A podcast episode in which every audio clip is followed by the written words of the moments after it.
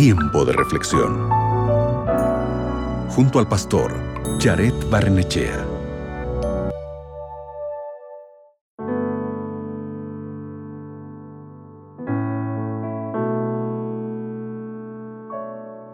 En la Biblia hay un versículo que enfatiza la prudencia de un hombre que ve el mal y se esconde. Te invito a buscar en el libro de Proverbios el capítulo 27, versículo 12. Allí dice, el hombre prudente ve el mal y se esconde.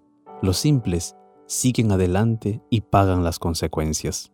Si no tenemos a Cristo como el centro de nuestras vidas, será imposible llevar a cabo la difícil tarea de escondernos del mal. Además, ¿sabías que cuando callamos, también practicamos la prudencia como fruto de la sabiduría divina? Hay muchas personas que tienen por costumbre hablar sin pensar, sin reflexionar. No frenan su lengua ni cuando mienten, de modo que se vuelven esclavas de sus mentiras, porque una mentira lleva a otra hasta quedar enredadas en su propia red de mentiras. ¿Cuántas veces no hemos dicho cosas de las que luego nos arrepentimos? ¿Cuántas veces el daño fue irreversible? Allí fue donde nos tocó cosechar y comer el fruto que sembramos por no saber callar. Y la Biblia nos dice algo al respecto.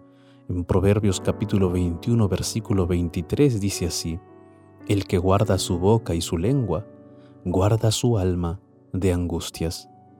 Medita y reflexiona en este versículo. ¿Qué te parece si oramos juntos para pedir de Dios prudencia y sabiduría? ¿Te parece? Allí donde estás, cierra tus ojos, ora conmigo.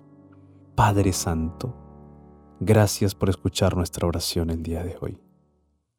Señor, a veces hablamos lo que no debemos hablar, porque nos falta prudencia, nos falta criterio, nos falta sabiduría.